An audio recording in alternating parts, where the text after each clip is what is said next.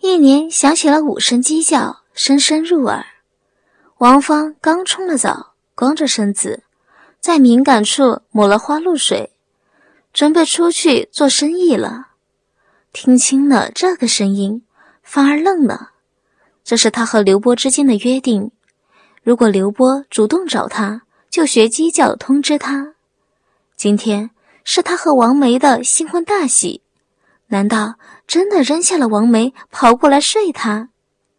如果再晚一点他还真以为是鸡叫了。这声音和真的鸡没有什么区别。他真不明白，刘波学的为何这样像呢？既然是刘波找他，就用不着打扮处理了。抓起睡裙穿上，关上了灯，轻轻地拉上了门。出了院子，左拐，迈入了凹凸的泥巴路，进了树林，见刘波正眼巴巴地看着入口处。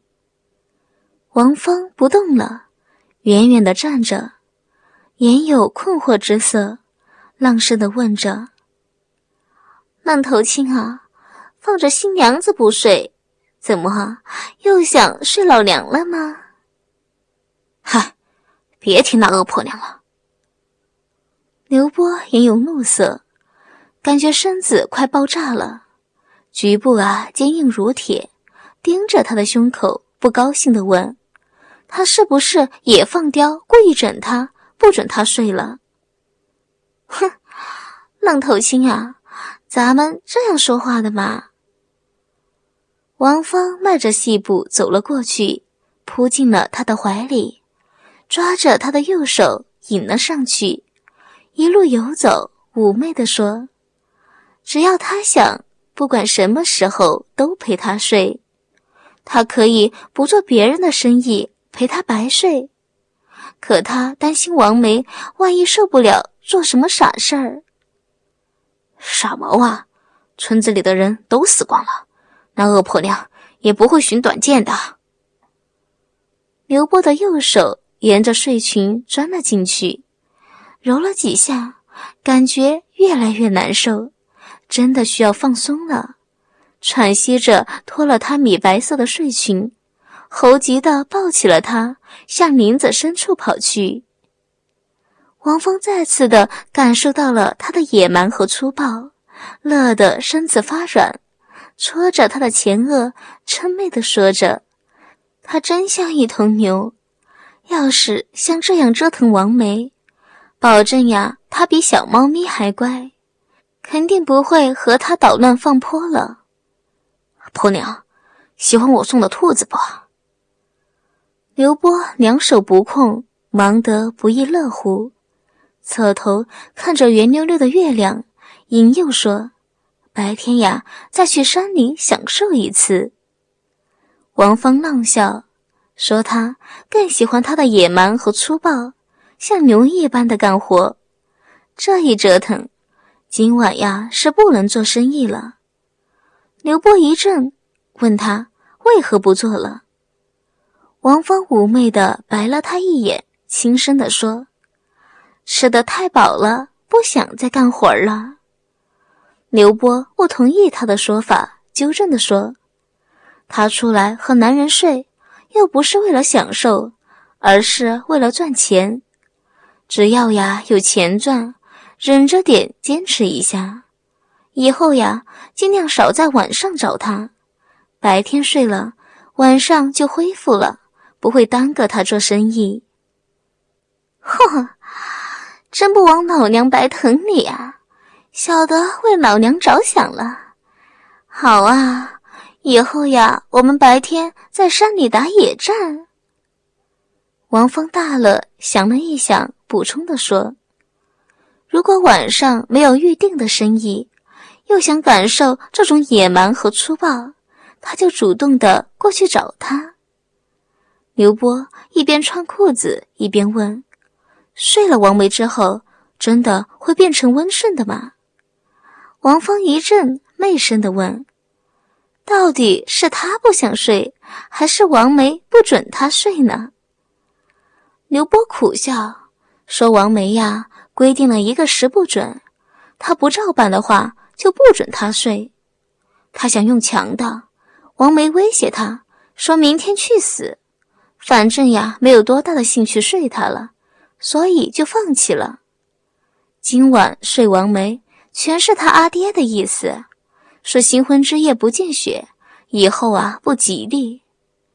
停顿了一下，看着左小臂的伤口，微笑的说：“反正见血了，睡不睡王梅没有关系了。”王芳啊，扑哧一笑，戳着他的前额，解释的说。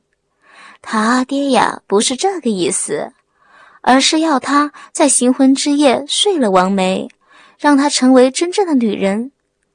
除了王梅所见的血是处女血，而不是别处的见红。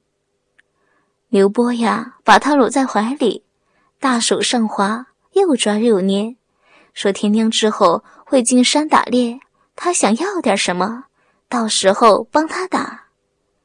王芳垫着脚尖，把嘴凑在了他的右耳边，浪声地说：“他还没有想好，反正呀，他会进山，到时候再说。为了不让别人起疑，他会晚一点进山。”两人分手之后，刘波不知何去何从，就着皎洁的月光，盲目的走着，最后到了清水河。百合村三面环山，一面临水的水，就是这条清水河。清水河很长，到底有多长，村子里没有人知道；它有多宽，村子里的男男女女、老老少少都知道。清水河横穿过整个百合村，封住了村子的出口，唯有一座石桥通到对面。这也是整个百合村外出的唯一的方便通道。如果桥断了，就只有撑船出去了。另外还有一条山路，必须爬过清水河正对着的大山。这座山叫黑湖山，不但大，也相当的高。仅是山中的山路就长达十里以上。要是从山里出去，至少需要两个小时。刘波常去打猎的山叫飞云山，这座山比黑狐山大了无数倍，最高之处的巅峰离地面至少有五千多米。站在山峰，似乎可以摸到天边的云彩，白云常从山顶飘过，所以叫飞云山。整座山大致呈长方形，东西两端的长度超过了一百二十千米。南北两点的距离大约有八十千米，山的正东头就是百合村。刘波在山里打了整整八年的猎，从来没有走完过。其实他很想沿着东西走向了山脉，慢慢的走完整座飞云山，看看山中到底有什么野兽和奇特之处。可他算算时间。就算是走马观花般的走一次，一来一回，差不多要半个月的时间。别说离开半个月，离开三天，他就不放心家里的事。一则怕村子里的人欺负刘平，二则怕刘平独自下地干活儿。他在山中活动的范围，方圆都没有超过十公里。蹲在河边，借着月光，看着水中的自己。一时心乱如麻，早知道王梅这样刁蛮，就不应该答应这门亲事，另想办法。现在是骑虎难下，进退不得。想折服王梅，让她和自己一条心，帮着查王守财，根本不可能了。两人关系那样僵，事事都会被王梅盯着，何年何月才能办正事呀？耳畔想起刘平的话：“忍人所能不能忍，尽量的让着王梅。”觉得不能再孩子气了，长长的吐了一口气，站起身子，辨明方向，踏着微微潮湿的泥巴路，慢慢的向王家走去。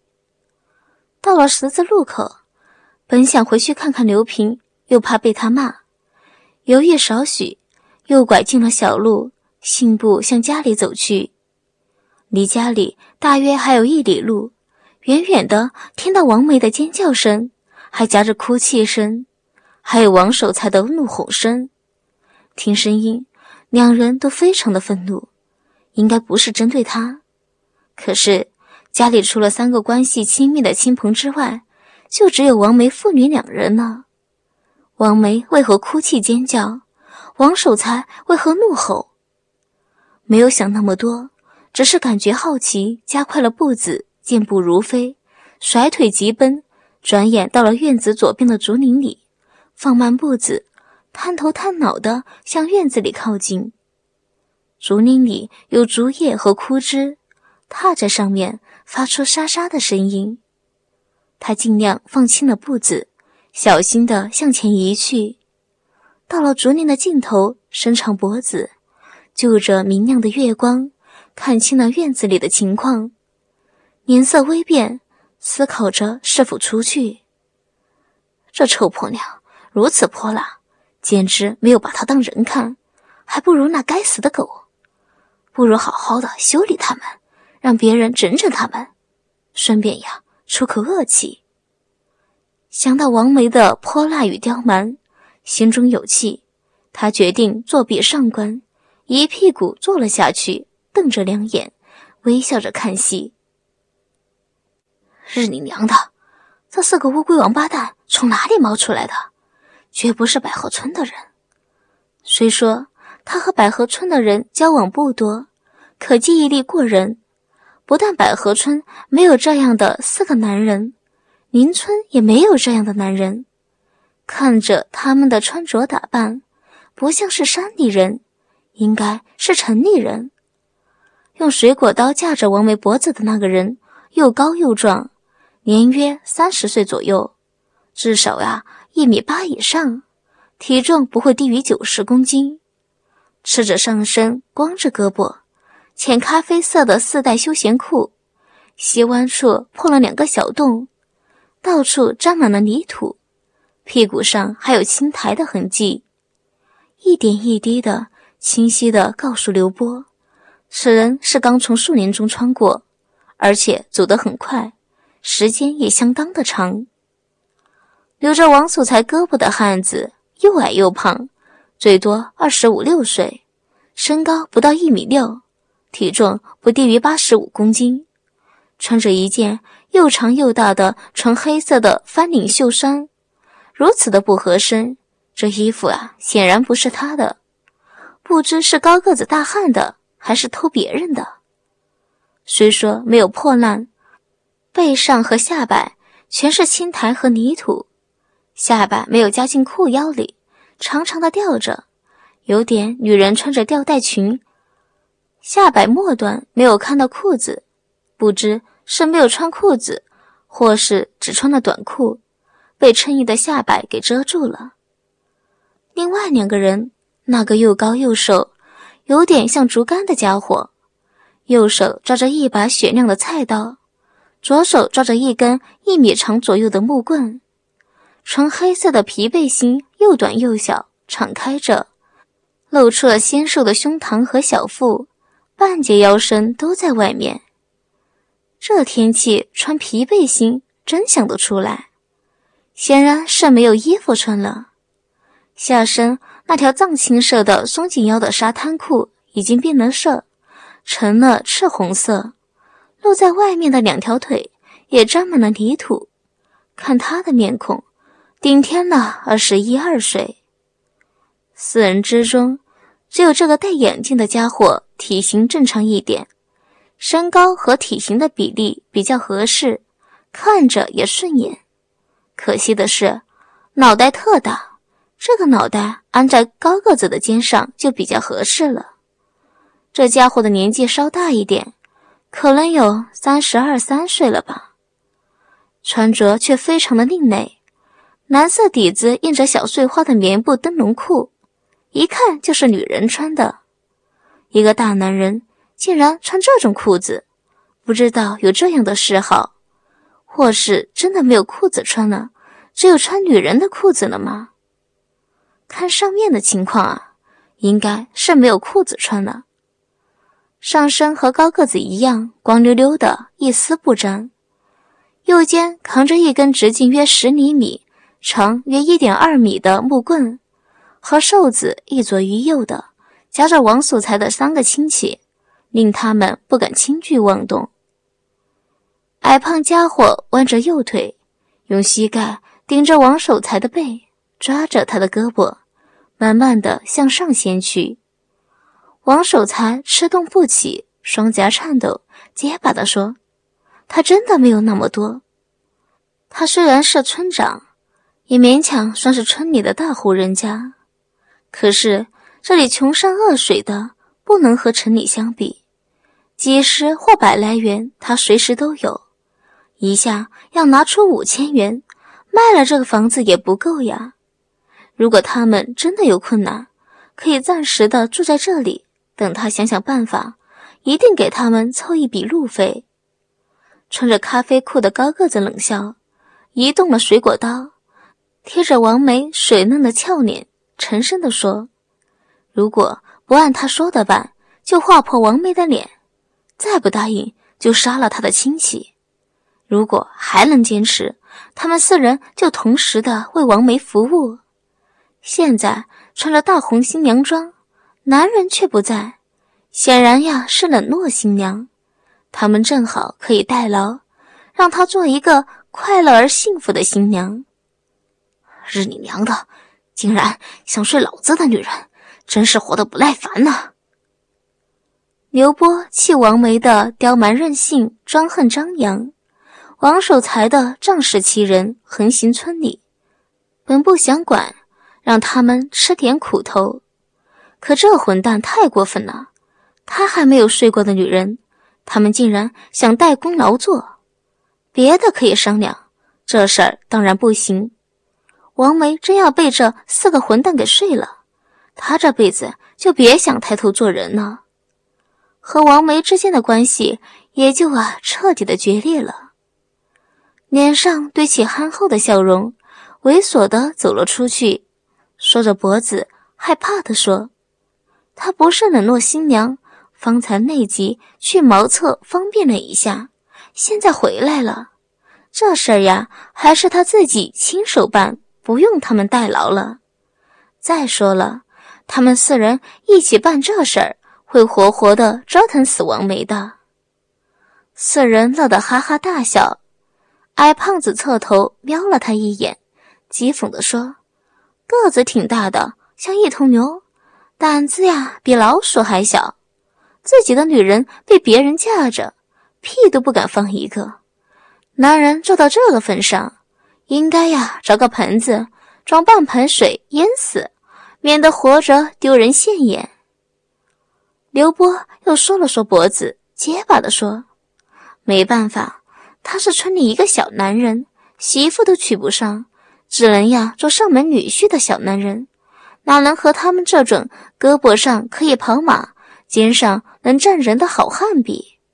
如果他们真有困难，他可以帮忙，但得先放了王梅。二愣子，王梅大急，这一刻他才明白，这个男人是在意他的，否则他又何必站出来？第一个要求放的竟然是他呢？高个子四个人笑得更开心了。瘦子冷笑地说：“不该叫二愣子，应该呀叫傻蛋，傻不拉几的。这样笨的男人，不娶媳妇更好，免得到时候不知如何疼爱自己的媳妇，反而呀害了人家姑娘。”刘波不吭声，一边向高个子走去，心里呀却在盘算着。如何修理这四个口臭的混蛋？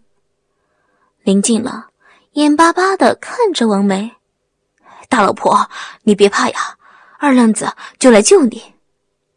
好，你救他呀？高个子两眼一斜，讽刺的问：“他凭什么？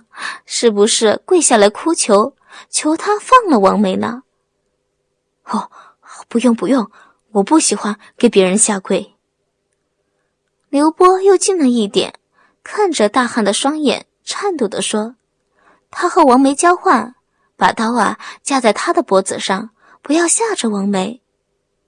大汉冷笑不已，刘波赶紧摇手，让他呀先别笑，还有下文，听了下文再笑。